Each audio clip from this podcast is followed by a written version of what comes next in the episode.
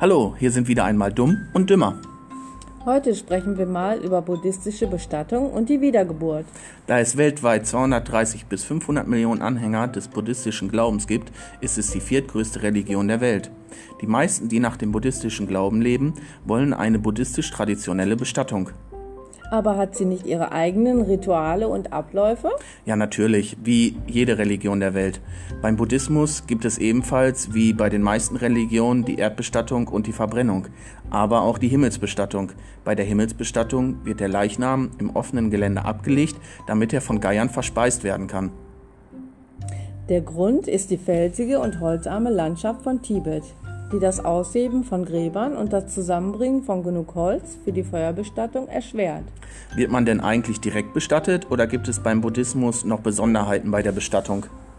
Aber natürlich, zum Beispiel wird der Leichnam die ersten drei bis vier Tage zu Hause oder im Tempel aufbewahrt, damit sich die Angehörigen verabschieden können. In Thailand wird der Tote gewaschen. Symbolisch wird die rechte Hand mit Wasser übergossen. In Tibet gibt es die Tradition, den Toten entsprechend der Elemente Feuer, Wasser und Erde zu bestatten. Da wird die Asche des Toten zum Beispiel über dem Wasser wie Flüssen verstreut.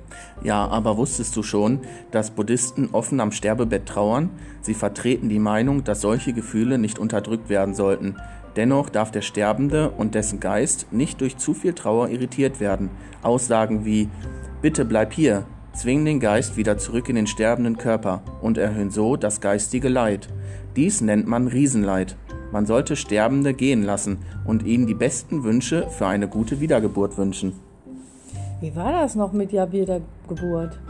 Ja, also, Buddhisten glauben, dass sie entsprechend ihrer Taten im Leben, im nächsten Leben herauf oder herabgestuft werden bei der Wiedergeburt.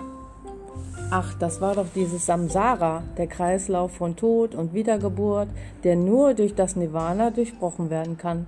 Nirvana war das Erreichen des höchsten Glücks. Das Erreichen dieser Form des Glückes erreichte Buddha, indem er erkannte, was die Ursache des Leidens war und wie der Weg zu dessen Aufhebung zu erreichen ist.